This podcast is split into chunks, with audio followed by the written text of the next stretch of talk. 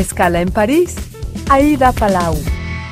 Bienvenidos a todos a este programa de Radio Francia Internacional y France 24. Escala en París se traslada hoy a Fluctuart, el primer centro de arte urbano flotante en el río Sena de la capital francesa, porque hoy recibimos a un artista cubano urbano que está triunfando fuera de Cuba, en el extranjero. Se trata de Daldo Marte. Daldo, muchísimas gracias por estar con nosotros. Daldo Marte, que además es performer, crea con material reciclado sus propios trajes de, superhéroe y para esta entrevista ha elegido uno. Explíquenos de qué se trata, cómo se llama y qué poderes tiene. Este personaje se llama Guerrero Ancestral y está basado en personajes de varios de épocas diferentes, superhéroes, gladiadores. ¿Y está hecho con materiales reciclados? Una tapa de pomos y goma, caucho y eso. Y con alambres. bueno, enseguida descubriremos y hablaremos más sobre el tema. Le acompaña Rosmi Porter, que es también cubano y es comisario de exposiciones de arte contemporáneo afincado en París.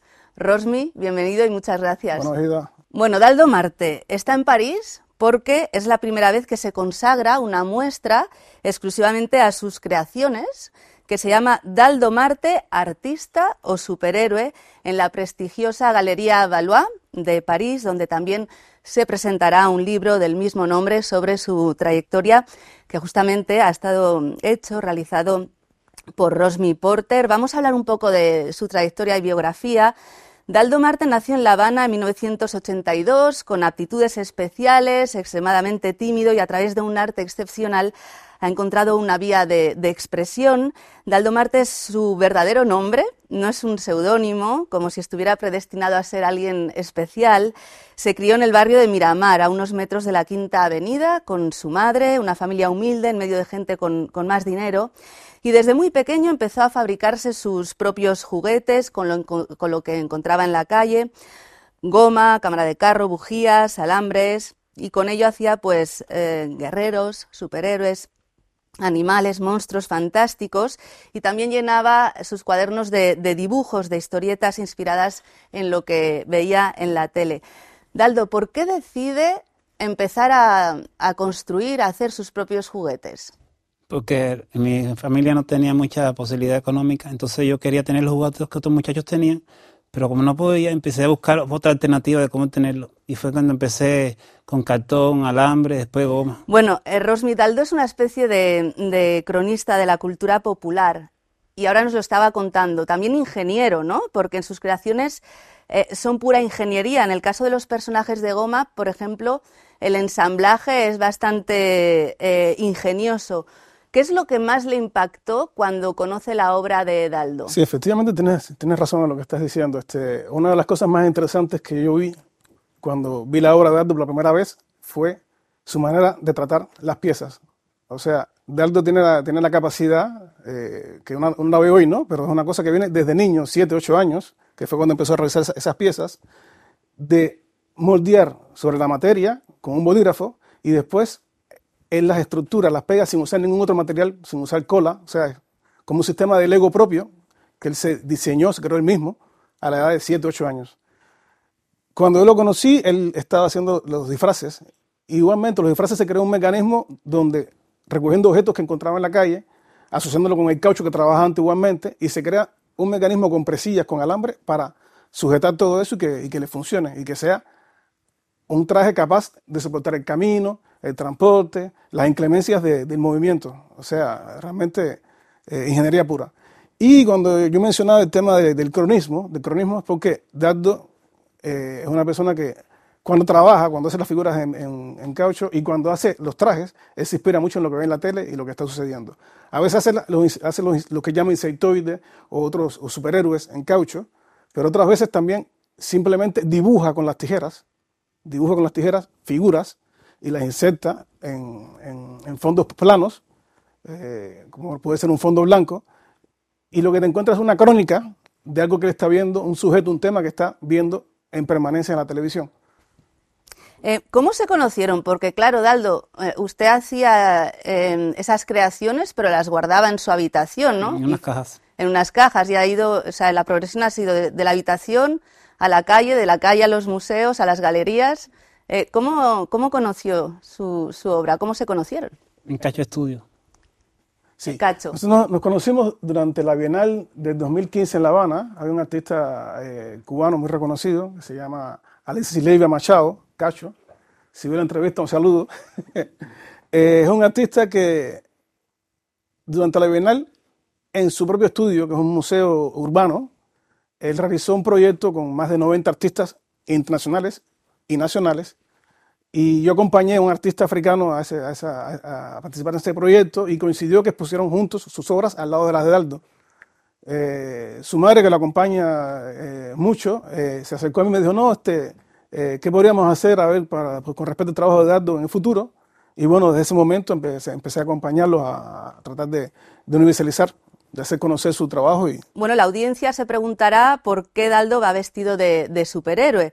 Y es que paralelamente a las creaciones, eh, cuando empezó a ser ya más adulto, decidió encarnar a los superhéroes que tanto admira, confeccionando sus propios trajes eh, con materiales y objetos reciclados. Vestido y enmascarado, de esta manera Daldo Marte recorre cada día las calles de La Habana ofreciendo espectáculos artísticos. ¿Qué superhéroes le, inspiran? En particular no tengo uno específico que me guste. Todos tienen los tienen su algo que me gusta, principios. Usan sus poderes para ayudar a los demás, cuando podrían usarlos para otras cosas. O sea, no tratan de enriquecerse a costa de sus poderes. Eh, he, visto, por ejemplo, trajes de Capitán América, ¿no? Empujando un, carro soviético, ¿no? En las calles de La Habana. para eso, eh, te, ayuda a empujarlo. Y... Em, ¿Qué se siente cuando se pone un traje de, superhéroe? Emocionalmente me, siento vigorizado. Me siento que puedo lograr más allá de cosas que el humano no podría. Entre las cosas, parámetros de una persona común.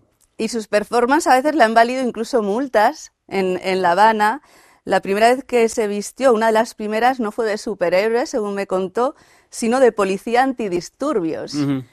Em, en una ocasión también se fabricó un cayuco con botellas de plástico. Hay algo de transgresor, no sé si conscientemente, en sus performances. No sé quién me quiere contestar, Rosmi. Yo, yo personalmente no pienso que sea una transgresión intencional. Es un problema de contexto y, de, distanciamiento entre lo que está sucediendo en la actualidad. Por ejemplo, el episodio del cayuco de la balsa, eh, él la construye en pleno contexto del año 94 93, cuando fue la crisis de los balseros en Cuba. Eh, era un contexto en el que la gente se, se, lanzaba a la mar por, por, el problema político que había. Pero bueno, en todo caso, las autoridades ven a la persona con, un, con una balsa y, eso le, los interpela, le da curiosidad. Eh, en el caso de los trajes, eh, los trajes, cuando él comenzó a confeccionarlos, eh, Daldo vive en el barrio de Miramar. Miramar tiene una avenida que se llama la Quinta Avenida, una avenida de mucho tránsito, y la gente en Cuba no estaban habituados a eso. Una avenida de mucho tránsito, de alta velocidad, los, automovilistas pasaban, lo veían, frenaban y se podía asociar un poco al escándalo público. Es gracias, una vez o más... provocar un accidente. Provocar un accidente. Es gracias una vez más a, a, Cacho, que fue así como Cacho lo descubrió.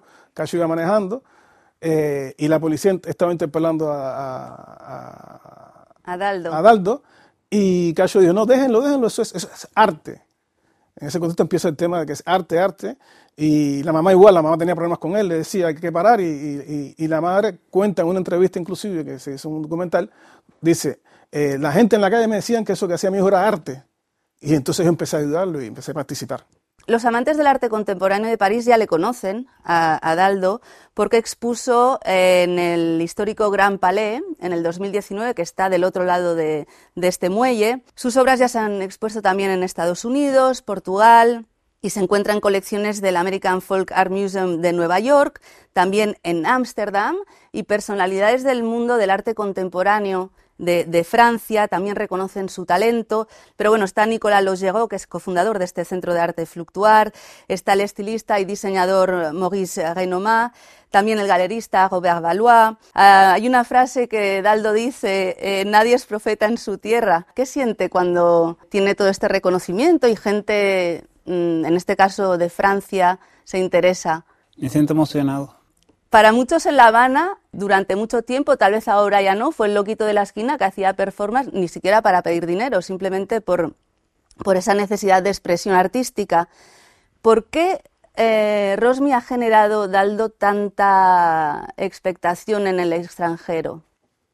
Yo pienso que, su obra, su obra, las piezas que confecciona, es algo que no se parece a nada. O sea, yo llevo, yo llevo años trabajando el tema del arte, visitando museos, eh, compartiendo con artistas, y yo pienso que en la actualidad lo más interesante en el tema de la obra no es el, lado académico en que lo haces, no es solamente el valor, valor conceptual, es lo primero que busca uno es lo nuevo, algo no ha sido visto. Y al contacto visual con la obra de Daldo, sobre todo los objetos que él hace en caucho, no existe. Es algo que lo ves por primera vez y da un impacto. Ese es el primer elemento. La segunda parte es la parte de cómo él ha logrado una patología adversa, él ha logrado superarla con sus trajes y que le sirven, eh, que le sirve para poder expresarse al público, para llegar, para complementar eh, las supuestas imperfecciones que con las que puede haber nacido. O sea que él ha creado un traje como un elemento de, comunicación, su herramienta. Y yo pienso que el, tercer elemento, que no es el, más ni menos importante, son todos se equilibran, es su historia. Su historia es una historia auténtica, una historia de superación, eh, es una historia que viene desde niño y el público, la gente, ahora ese tipo, ese tipo de cosas.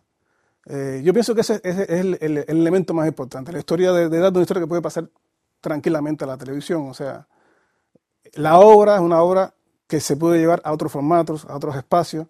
Yo pienso que el trabajo y la historia de Daldo tiene todos los ingredientes para convertirse en, un, una historia universal.